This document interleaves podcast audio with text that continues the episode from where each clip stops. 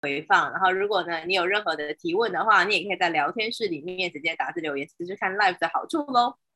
好了，我们很快的进入今天的讲的讲者的介绍哈。今天我们刚刚在跟讲者聊天的时候，他就说他今天简报超多的，他怕讲不完，所以我们介绍不能介绍太多。然后那时候邀请呢台南大学副教授薛怡珍薛老师呢来跟我们分享这个 SDGs，因为本身就念环境教育的，所以他在这一路上已经琢磨很多，而且他也发展了自呃发展了一些桌游啊、其他的教具啊等等等。来带 SDGs 呃这个活这个课题好，不论在学校或者在其他单位。那接下来我们就要把时间交给我们的薛老师哦。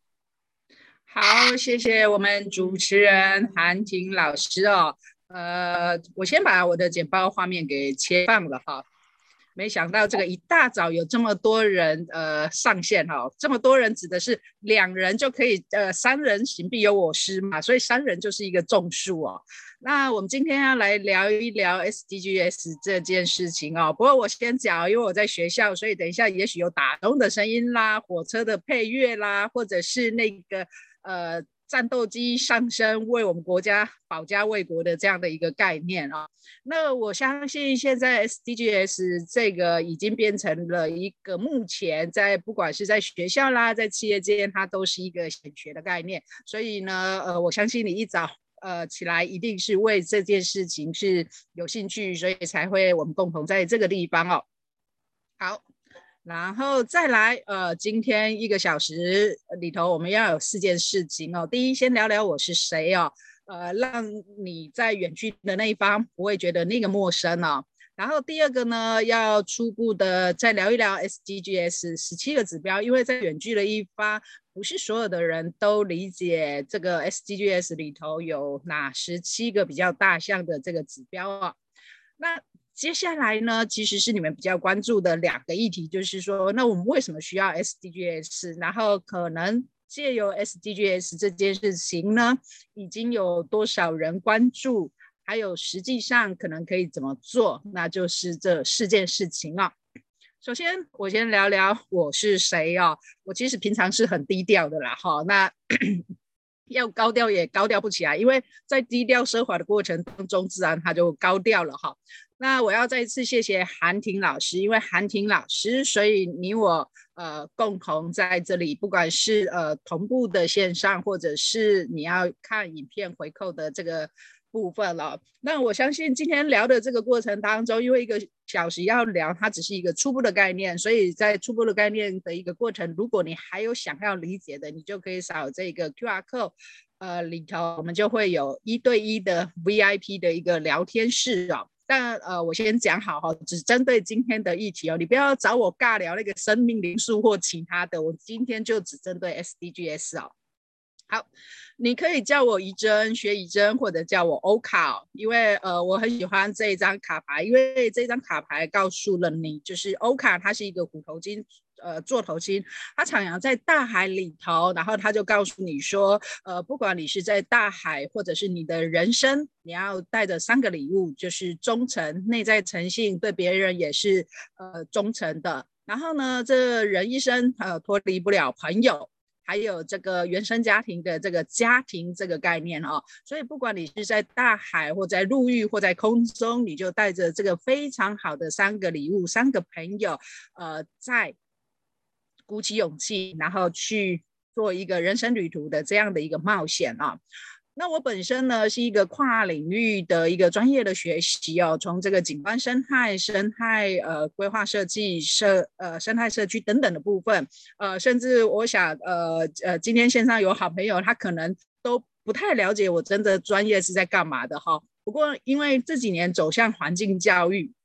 所以慢慢呢，从环境教育的这个理念拓展了几件事情哦。那我昨天还在思考说，哎，我我这样跨领域的专业跟 SDGs 到底有没有什么样的关系？目前我在学校比较专注做的是环境教育，所以呃，可能对学生上的是呃呃环境伦理啦、环境教育课程设计，还有环境教育的教材教法都不脱离教育这两个字，所以。远在一方的你就可以马上联想到 SDGs 里头的第四个指标，哈，就叫做优质教育这个部分哦。那么优质教育里头，你会看到不管是生态旅游啦、生态社区啦、或环境教育或环境桌游，这个都需要人，所以就串联到伙伴关系。那这几年来，我关注的就是环境的议题，所以在环境的议题里头呢，它就会连接到，比如说，呃，这个水域的啦、陆域的啦的这些生物跟生态的部分，还有不要脱离到人，人也是呃万物生态的一环哦。所以不脱离到人的这个部分，就会串到这个永续的生态城乡的这样的一个概念。可是呢，呃，不管是谁，不管你多永续，都没有办法逃脱在这个气候变迁的一个框架上。而在环境教育的过程当中，为什么我们的这个地球现在那么的一个呃受伤哦？而且它的温度上升，其实我们都是因为没有太负责任的消费跟生产，而。没有，因为没有呃负责任的消费跟生产的过程当中，其实也造成了很多不对等的不平等啊。所以呃，我昨天盘点了一下，其实呃在十七个指标里头，我大概可以关注至少关注这八个指标哦。那么我们研究室近年来哦，也呃发展了非常多的跟环境议题有关的桌上游戏，或者是我个人喜欢的这个生命灵数九域这个部分。所以你会看到，只要呢这个画面上有一个 OK 的一个手势的部分，大概呃都是已经完成的这个作品，包括可能有正式出版的，或者是研究室。呃，自己内部的一个教具的这个使用啊，那最近呢，我们也刚完成了一套 for SDGs 的这个呃桌上游戏，有机会的话，你也可以呃共同来去呃体验跟研究的这个部分呢、啊。那呃，其实呢，我认识韩婷老师是在于呃我们跟 Lie 这件事情去做连接。我第一次认识他，他呃就是去上他的 Lie 的一个课程，后来呢，我就把他。呃，发挥的淋漓尽致，包括把它当做课堂上的虚拟的一个教具跟道具的部分。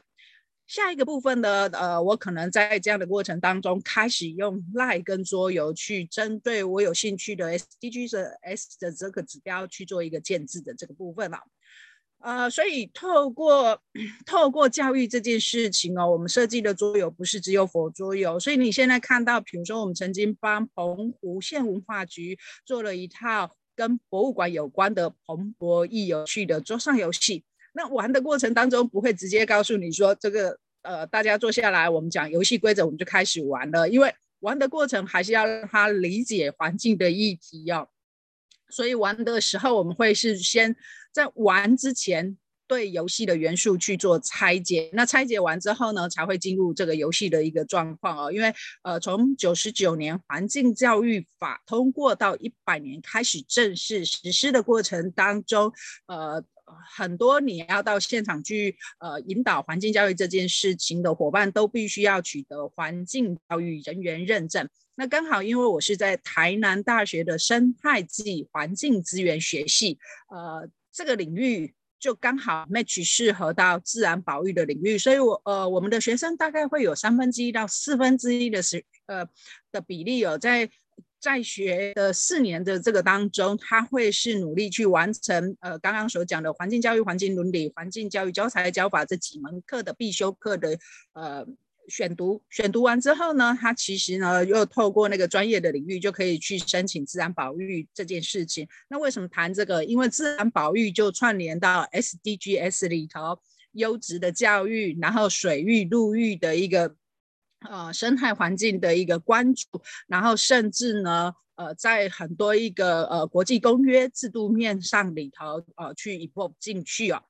好。这是第一个阶段，所以呢，很快的让你呃初步了解我在做什么。那第二个部分，我们要进入的主题是呃，我们要出了 SDGs 的十七个这个呃指标的这个部分呢。那一下子讯息要进入十七个指标，它其实讯息太多了哈，所以我们会也会透过一种游戏化的方式或桌游的一个方式，初步的拆解这个 SDGs 这个部分啊。那有关 SDGs 是否台湾这个部分哦，你可以扫这个 QR code 去看看这个呃永续发展指标当中的教育手册，这是否台湾版的这个呃台湾指南哦。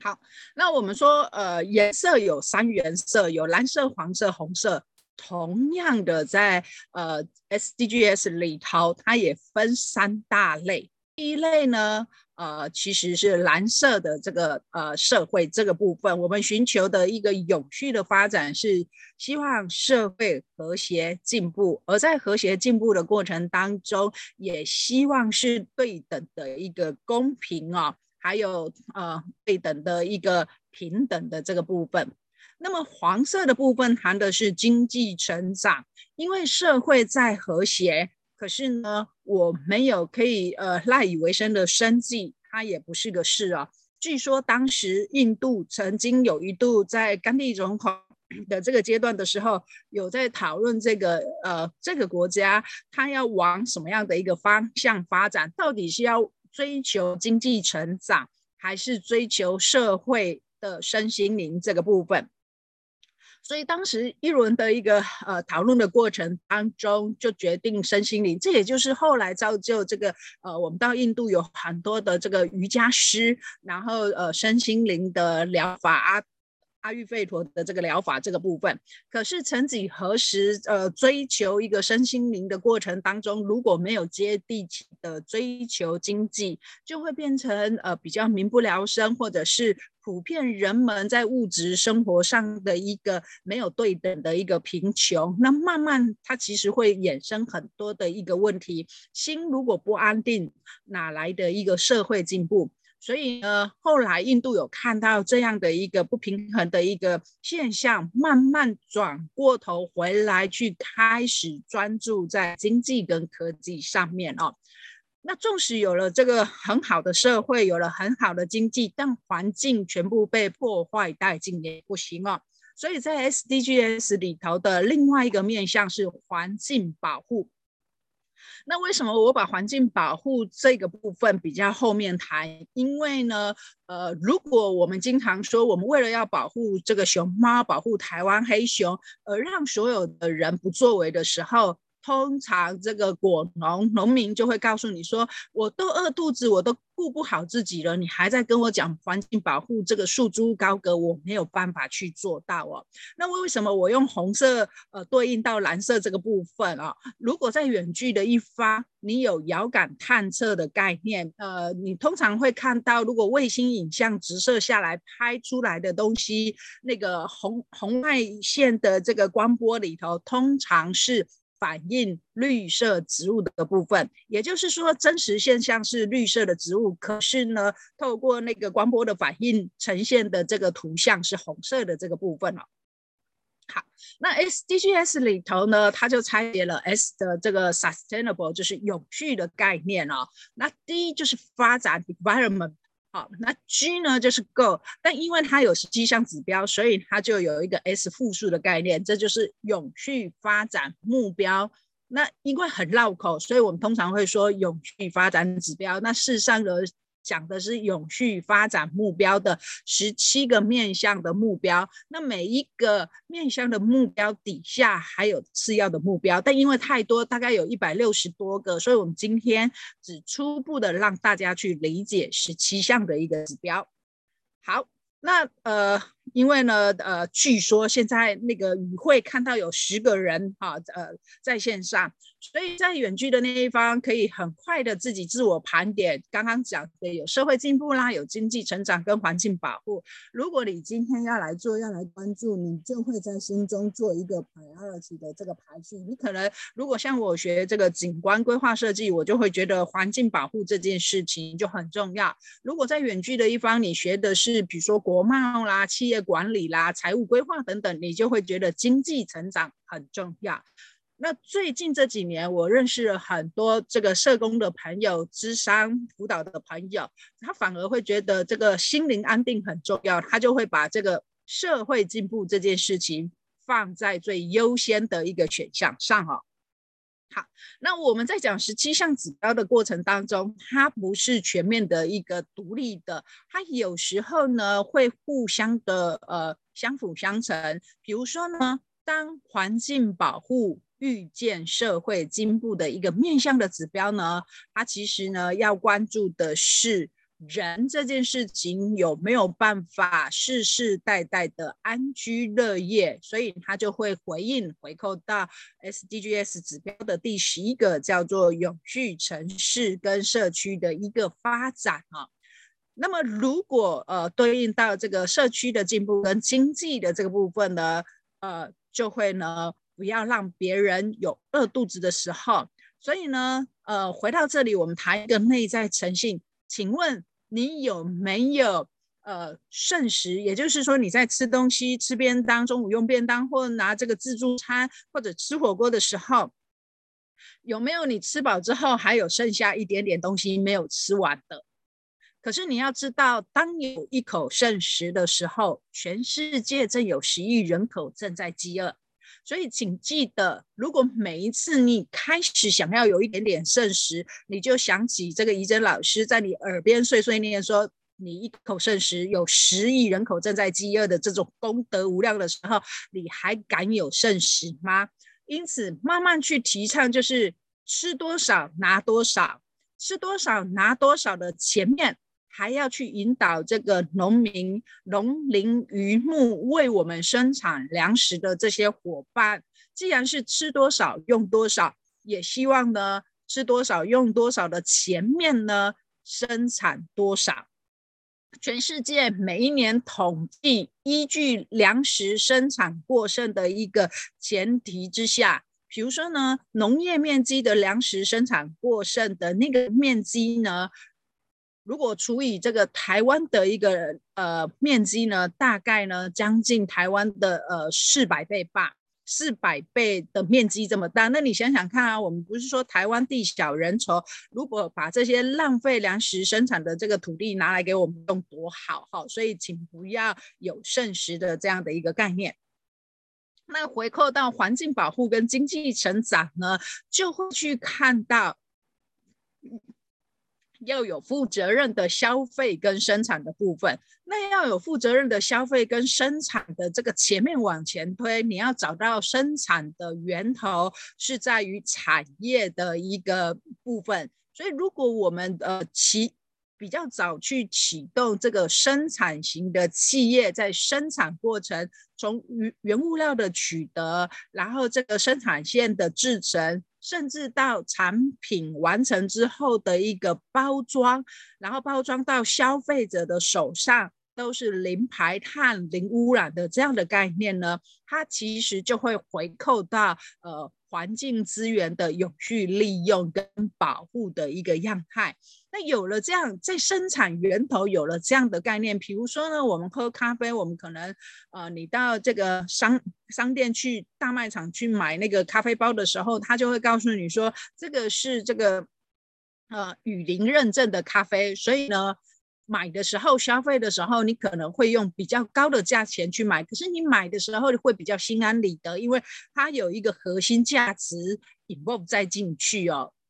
这个就是呃我们在讲说如何是呃负责任的消费的这一端哈。好，那所以呢，在环境保护、社区的进步跟经济的成长的这个面向里头呢，都需要我们共同在一起。那我们共同在一起里头呢，它就会是所谓的一个伙伴关系。不管你是呃要做环境保护的面向，不管你要做社会进步啦或经济成长，最终都必须要有人，而这个人不是一个个人，是我们共同在一起，我们必须要共同合作，把我们共同产生的各个面向的问题给共同解决了。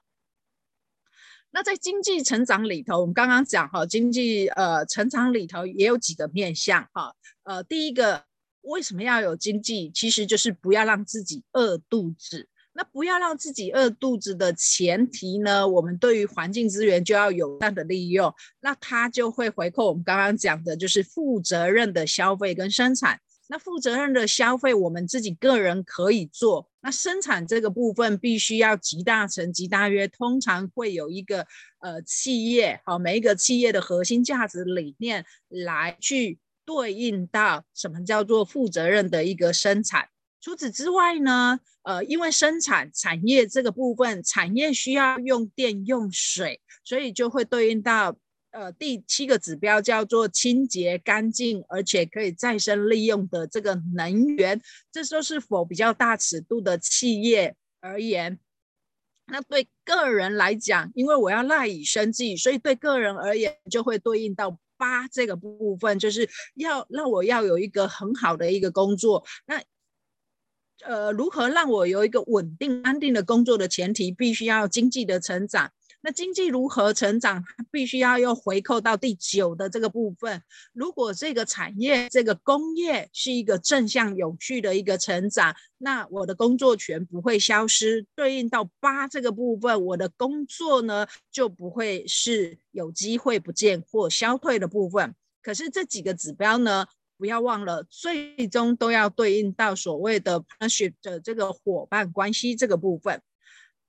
那所以呢，大概经济成长这个部分就会有六个关注的这个指标。那再来呢，社会进步的这个部分呢，呃，就是不要饿肚子，然后我可以安居乐业。那从这样的一个氛围当中，在社会进步里头的指标面向就会比较多，因为社会进步这是一个。你可能可以感受得到，可是你抓不到，好，所以它是一个比较像软体、韧体这个部分，它就会关注到呃所谓的在社会进步里头要有优质的教育。如果民众呃国人的素养一定到一定位的时候呢，他对他自己的健康会关注，他对于环境的健康他也会关注，他就会对应到三这个。呃，这个社会的一个福祉跟健康的这个部分，同时，因为他有一个良好的教育，他对一件事情的三观是很正的，他有一个好的一个价值观的部分，他就会去看待你跟我之间是对等的平等，包括两性的一个平等，包括我要消除呃不公平这件事情，还有。包括很多的一个国家政策、法令制度这个部分的一个公正、公平跟呃 peaceful 的这个和平。那如果有了这样的一个概念呢，你又有一个呃呃三观很正，然后你又受了一个好的优质教育的过程当中，当然你就会找到一个呃能够让你赖以为生的生计的一个好的永续的工作，你就不会有匮乏经济匮乏的概念，它就会对应到。呃，指标一的没有贫穷哈，消除贫穷的这部分。那我们刚刚说，所有的指标最后都是要有人去推动，就会有十七项指标的伙伴关系。那在这一轮大概会有九个指标谈这件事情。那环境保护里头呢？它就会对应到，只要有水体的部分，有生命部分，都会对应到环境保护这件事情。包括我们要有干净的水，然后包括我们呃赖以为生的海洋或陆域的这个万物这个部分的一个健康。那因为人类的关系，比如说我们不永续的一个生产，在工厂里头、产业里头不永续的生产，我们在生产的源端里头用了太多天然的一个环境的资源。当然，它就会对环境破坏。那环境破坏，我们正在想，呃，大家的共业就是在气候变迁这样的一个议题。所以在环境保护里头，呃，谈了这七个一七个指标之后，最后一样对应到这个伙伴关系里头，它就会是八个指标。可是呢，在这样的一个谈的过程当中，呃，可能如果你没有呃真的很长期的关注在 SDGs 上。你可能还是会对这十七项指标没有感受，所以在谈 SDGs 之前，你可能要先问自己：你到底是为人，还是你是一个企业主、企业家？你是一个 CEO，或者是你是一个生产端的一个经理？你是管控这个原物料等等的部分？那每一个人站在自己的一个利基点上，就会去关注不同的 SDG。S 的这个指标的强度，好，跟厚度的这个部分啊，那等一下我们也会来讲啊。那其实呢，S 针对企业来讲呢，会有几个面向。第一个，可能你会看到很多企业做很多的事情，包括做这个呃关怀弱势的族群，然后包括呃去做一些基金会。的部分，其实呢，你会觉得它是否企业形象？可是也不一定，因为在企业形象的前面，其实是每一个创办人对于这个企业的核心价值理念在哪个地方。所以慢慢我们会讲所谓的社会，呃，企业的社会责任，或者是大学的社会责任了。因为呢，我们人不是独立在一个个体上，我们做所有的事情是。看得到跟看不到所有的人的隐藏型的贡献，例如你在远距的一方，如果当时没有发明电的这个人，现在我们没有办法用电脑来去远距的一方使用。如果当时没有人开始去发展所谓的网络跟无线网络，我们今天的课程也没有办法用这个远距。如果没有人去发明电脑怎么使用，甚至没有人生产电脑这件事情，纵然你有钱，你也没有办法去使用。所以这个就是所谓的社会责任。社会责任有一部分呢，会呃呃去谈说呃所谓的公益责任这个部分哦。然后再来呢，SDGs 对企业来讲呢，它到底是企业形象，还是它要去在生产的过程当中彰显核心价值啊？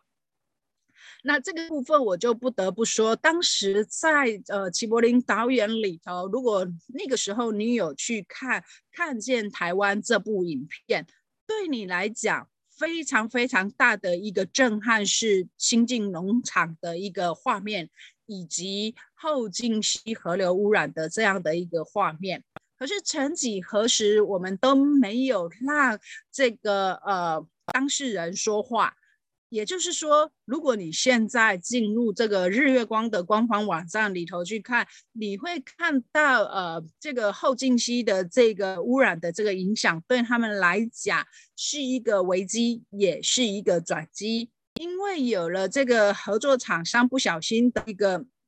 一个弄错的这个部分，让他们更审慎的面对环境这个议题，更小心，然后。光他在生产过程当中，他也去取得非常多的一个国际认证，这个就是一个核心价值。甚至呢，因为这样呢，其实呢，呃，日月光的这个集团呢，他就有高阶主管率领他们各部会的这个工程师去上环境教育的课程。环境教育的课程上完之后呢，他们其实又紧接着那个呃，Project w e i g h t 就是美国有一套针对水这件事情的一个课程，而这个课程呢是集结了科学家跟教育家所呃。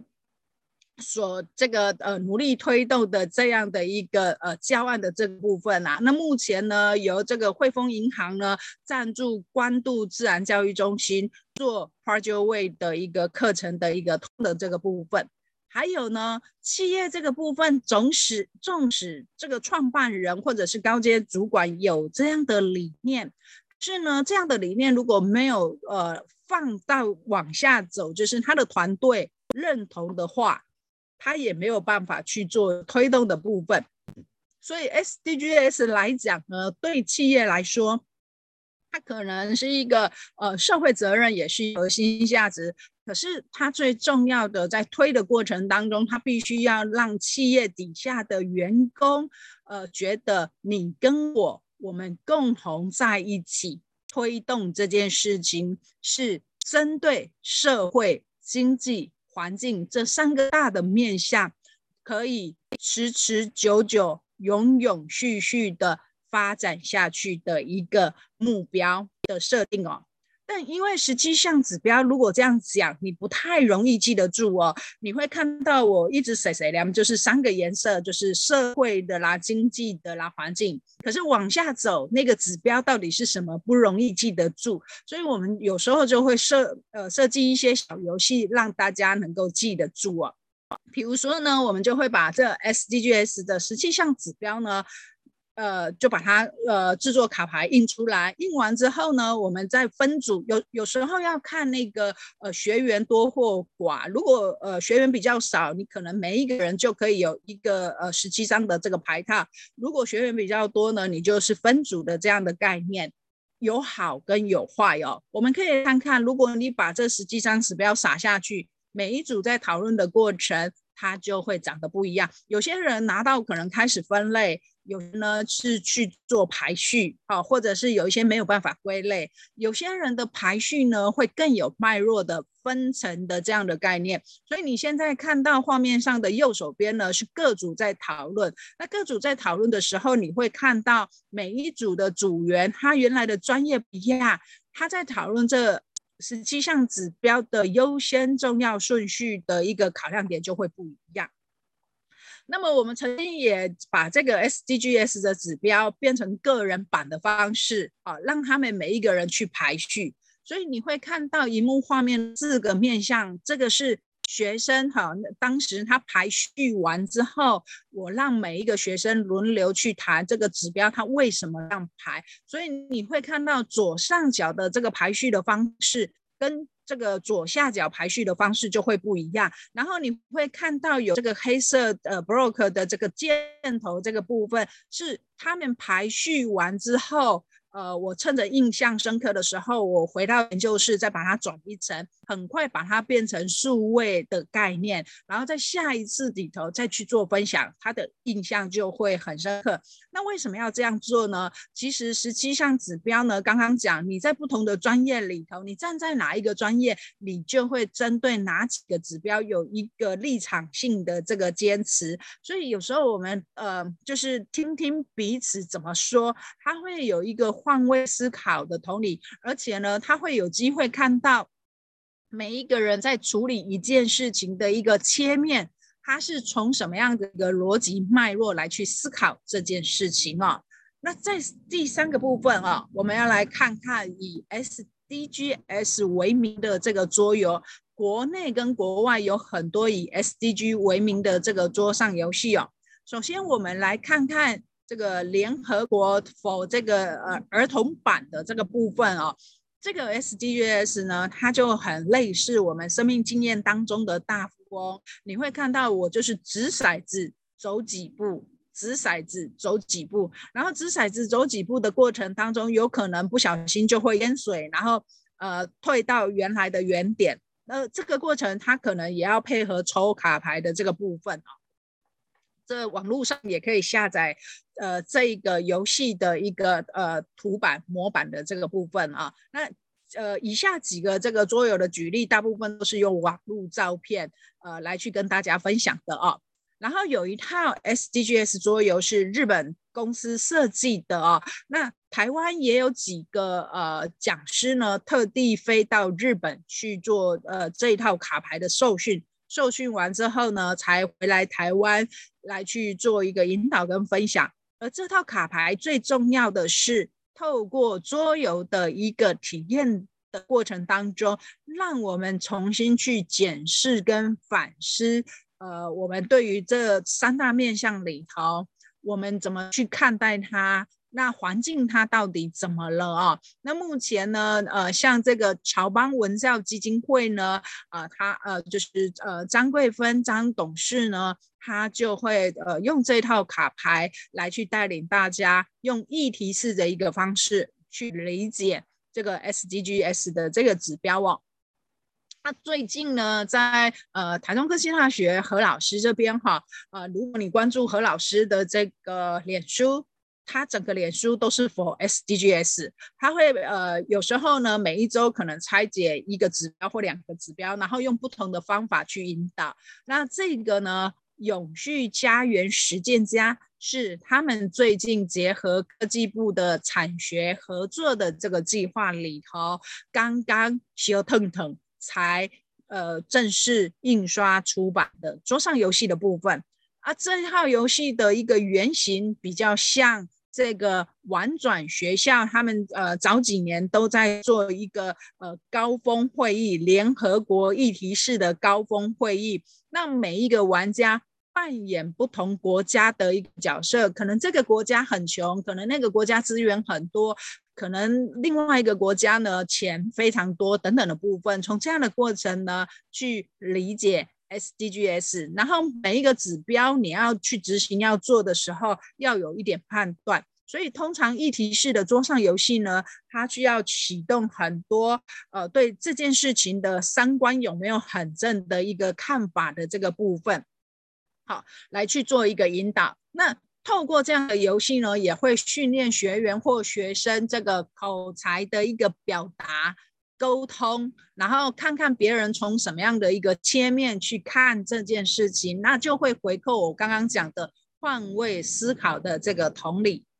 然后再来新竹县呢，它也有一套桌游叫做《气候变迁意识录》，不过这个市面上没有贩售哦。这一套桌游里头，你在玩的时候，它是一个合作类型的桌上游戏。然后你在玩的时候呢，你要扮演新竹乡镇啊，你可能是乡长或镇长啊。那每一个县、每一个乡长或镇长，因因为你的乡或镇的环境资源特色不一样。所以你可以启动的一个呃环境资源的一个功能就会不一样，但是但是每一个回合里头，只要有一个玩家在他的呃乡镇有四个以上的环境物体没有被解决，这个游戏就立刻终止。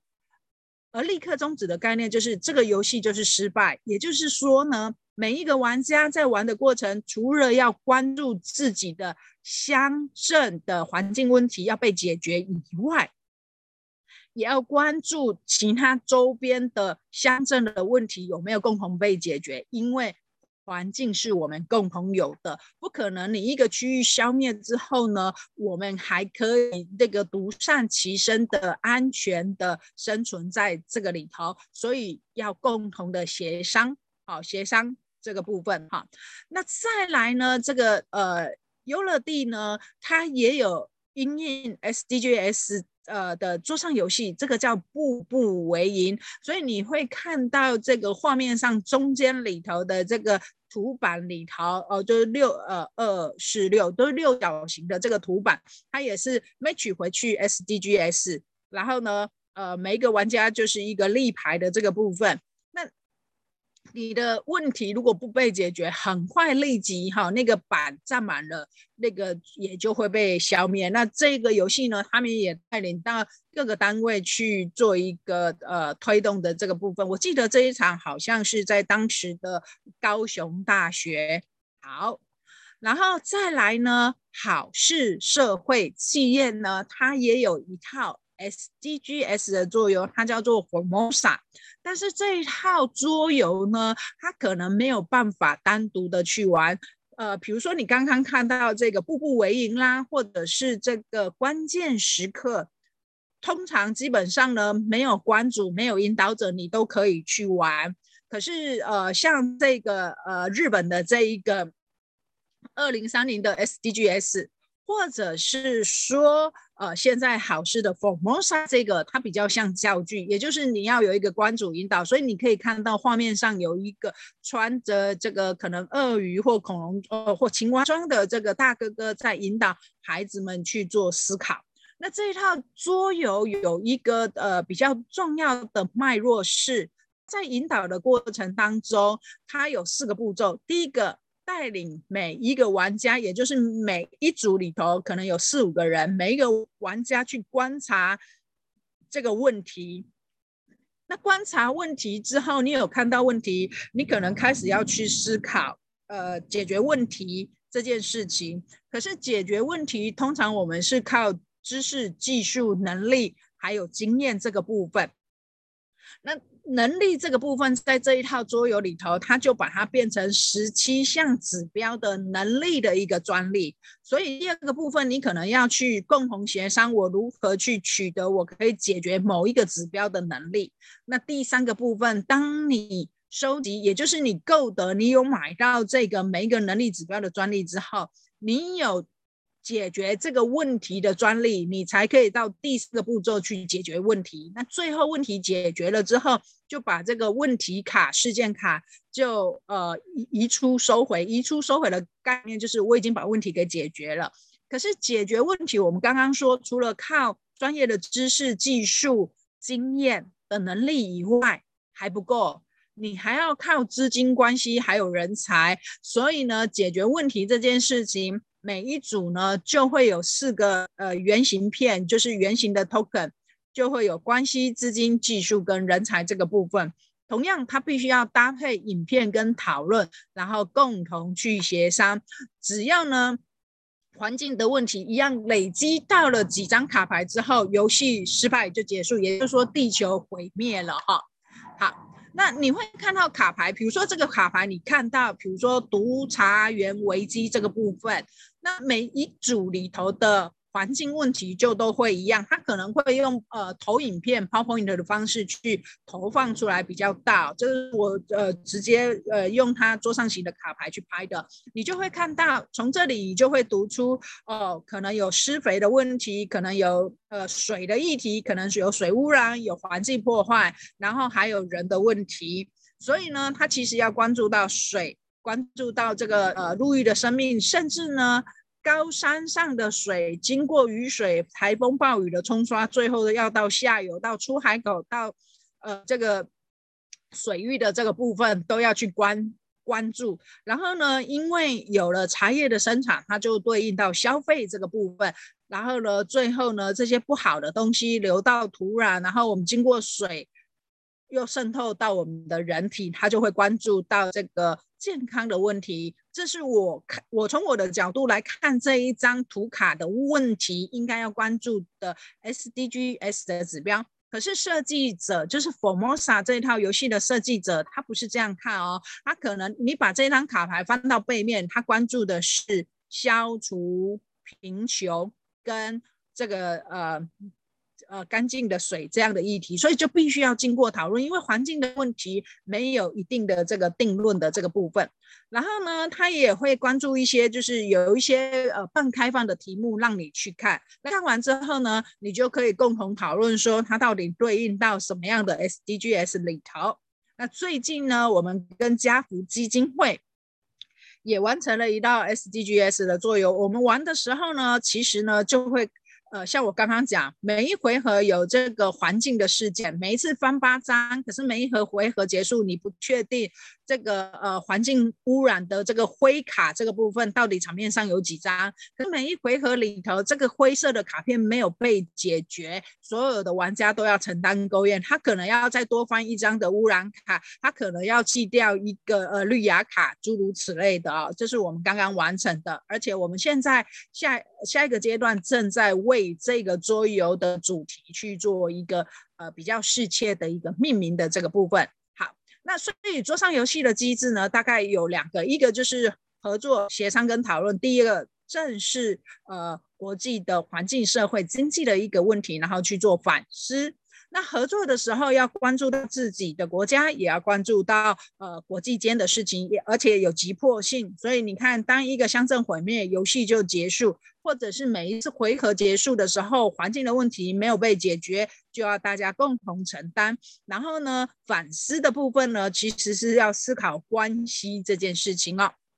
那比如说 SDGs 里头，我们刚刚说十七个指标里头，每一个指标都有次要的指标，所以次要的指标里头，比如说在这个十三这个部分就有，呃，我可能要加强对这个气候灾害的这个调试，然后我可能这个调试的措施要纳入政策才有办法推动。那我既然要纳入政策，我要解决问题的。相对应的科学的知识跟能力，然后我还要受到公约的一个约束。那在各国，因为有不同的国情，它那个机制怎么去建立，它就会变成是解决问题的综合素养的一个展现的部分。所以每一次你都要去思考，你个人或者是企业，你的呃先辈的知识，你的先辈的经验，为每一个次要的组。子子题能够解决什么样的一个问题的部分呢？那后面呢，我要跑快一点点哈。那这个我把它跳过。第四个部分，我们来聊聊 SDGs 呢，它可以怎么做哦？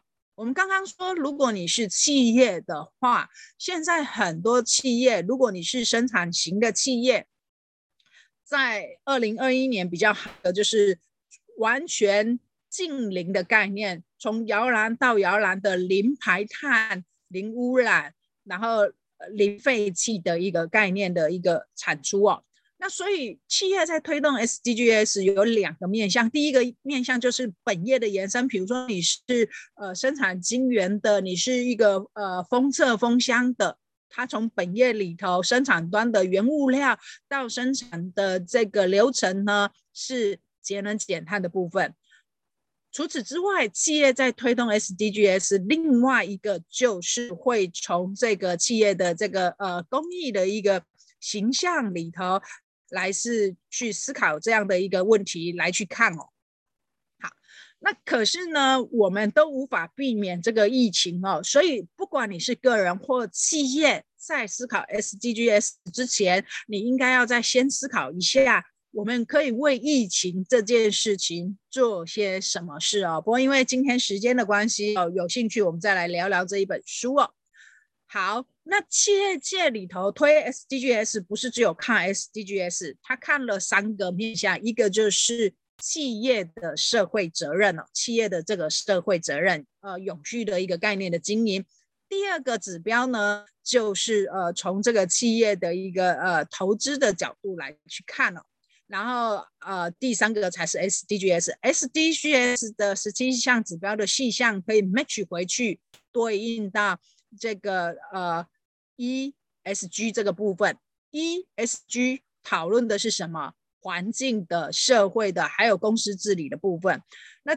呃，最近也有人说，除了这个环境、社会跟公司治理，ESG 这个部分还不够，还有企业要对员工的承诺，因为你没有把员工照顾好，他就没有办法好好的为你的企业打拼。所以，在这个过程，企业的承诺，它其实就对应到伙伴关系，你我是共同的生命体哦。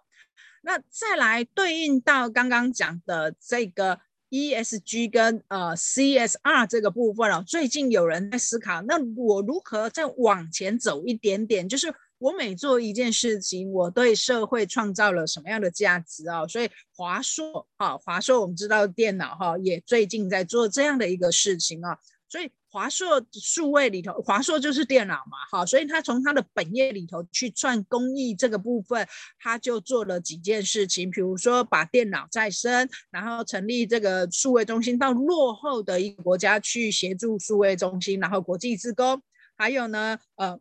跟公共电视去合拍这个呃感动九九的九十九秒的这个影片。那你像那个国泰金控，我们我们想到国泰不会直接想到金控。大部分的人想到国泰呢，可能想到的是保险哈，所以呢，他从他这样的一个利基点的角度里头，如果保险要谈健康，因为金融产品跟保险有很多是储蓄险啊，他就会去谈到健康。好，那可是呢，保险的这个工作在职场里头，他就会去谈到两性平等啊的这个经济自主等等的这样的一个部分啊。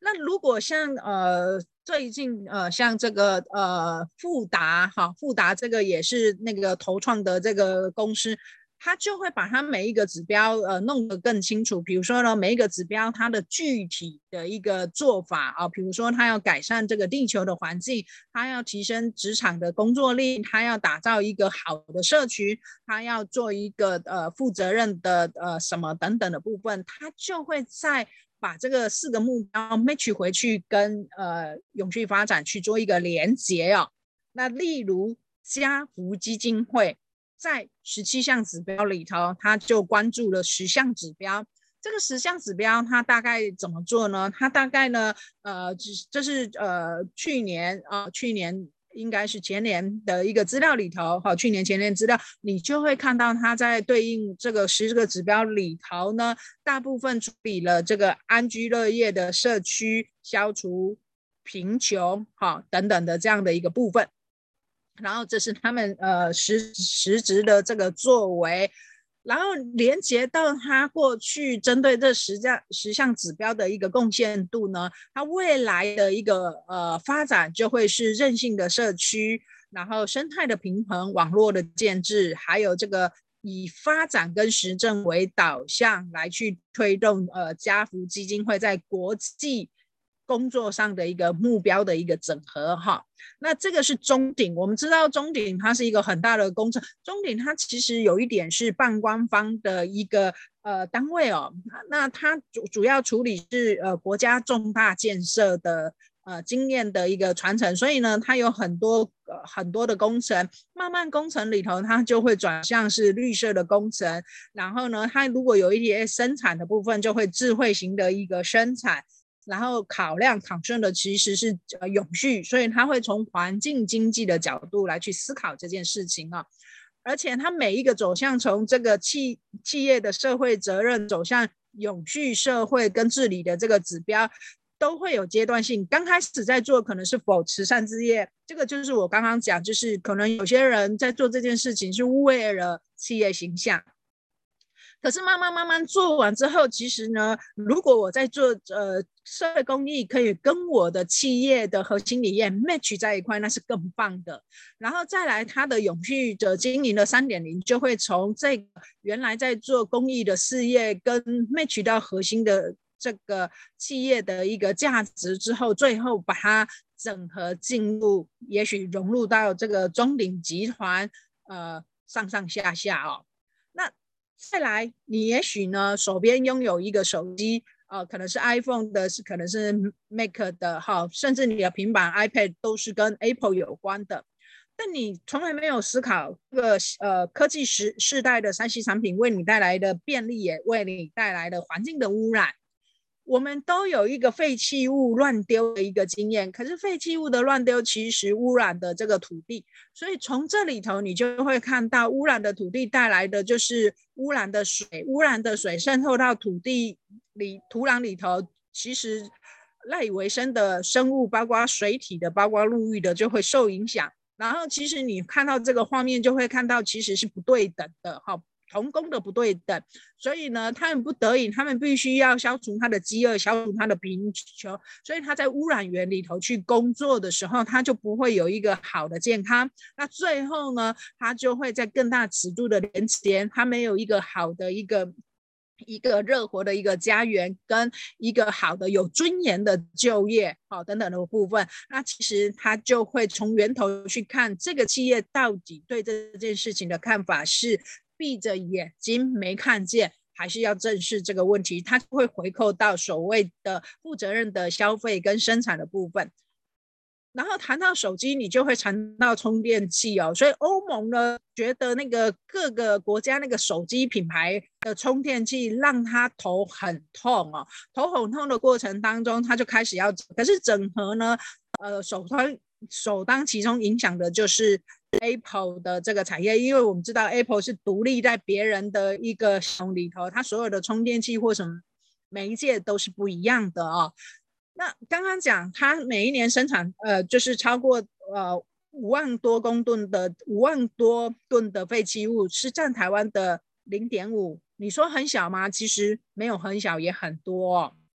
好，所以呢，iPhone 开始他去思考，那在这个过程他就承诺了，就是我的产业链也是要是友善的。所以呢，开始你会看到新的一代的这个 iPhone 的手机，它的塑胶封膜不见了，然后呢，它的包装呢是比较友善的，有森林管理认证的，然后呢，它强调的是零废，好，零废的部分。除此之外呢，他为了这个呃除碳排碳的这样的概念呢，他就呃也投入了一些经费好到森林的复育的这个部分。好，现在时间来到八点五十五分，所以我要暂停在这个地方，让大家有一些问题回扣哦。那我们要把主持棒再交给我们美丽大方的主持人韩婷老师。Hello。OK，谢谢怡珍老师。怡珍老师，你要不要往前，然后回到你前面有一个 Line 的 QR code，可以让大家扫，大家联络你的。呃，联络我的，我我看看哈。好，对，你回到最前面。嗯，我觉得这舍不得。来，你继续。对他，他他必须要调到很前面哦。等一下，我我调一下，好，继续尬聊哈。我来调一下哈。怡珍老师，怡珍老师为了这件事其实准备了非常多页的简报，然后他。对，你有看到还有八十页，然后大家兼职讲了一半。那我觉得今天真的很特别，就是我们一般在谈 SDGs 很多其实都是呃谈 SDGs 那十七条内容到底有哪些。可是我觉得发现了一个问题是，现在企业是老板想做，那老板想做，他比较是哦、因为规定，比如说欧盟规定，或是哪边他为了做生意一定得做。可是当老板想做，但你的员工不想做的时候，因为他觉得这是多一件事情啊，我觉得那是一个很大的 gap。所以我觉得希望大家就是听过今天怡珍老师，然后他的分享完之后，又开始觉得好像这件事情其实它不只是一个法条的规定而已，它是真的跟自己有相关的。因为 SDGs 不是摆在那边很生硬的法条，呃，很生硬的规定，而是我们每个人，因为地球就是我们自己在生存的。有没有连结？嗯，等一下，可能怡珍老师哦，你们就是这么熟了，你们等一下，我们来看一下怡珍老师有没有连结可以提供了哈。那接下来有没有大家有没有什么想提问的问题？然后在大家提问之前，我要先问一个我自己很想知道的问题，就是 SDGs，其实我听了很多的老师或是专家分享完之后，我觉得跟我自己还是有点遥远。今天听完就好像有更靠近了一点点，因为有那些猪油，然后我好像可以透过在玩猪油的过程当中，更理解它跟我的相关联。不过我没有什么比较容易被落实的，就是我现在，比如说今天结这个讲座结束之后，我立刻就可以做些什么事情，然后它会让我们的环境更永续啊，或是可以达到一些社会责任。好，如如果个人的话，我觉得可以做的几件事，三件事好了哈。为什么呢？因为生命灵数里头三讲的是创意这个部分啦哈。呃，第一个部分呢，你就要习惯带你的环保杯跟环保筷，因为依据环保署统计，国人每一年呃产生那个免洗筷、竹筷子这件事情，收集起来大概有呃十亿十亿双哈。那如果把它竹子变成一个森林，呃，竹竹其实也是森林的概念。如果把它变成森林，其实呢，如果你都带环保筷，你可以减少每一年砍两百九十万棵的树，这是第一个贡献了。那第二个可以做的就是你要带着你的环保袋，不要过度的产生很多的呃塑胶袋到海洋里，让那个乌龟呃去窒息。第三个部分呢，呃，就是水环保杯这个部分，你知道吗？国人每一你每一天所产生，包括你如厕、你喝水、你洗米、洗衣服等等，平均是两百五十公升的水。可是呢，跟我们国情人口密度雷同的这个荷兰，远在欧洲的荷兰，他们每一天每一个人国人用的水几乎是我们的一半。这个值得我们去做一个审视的部分哦。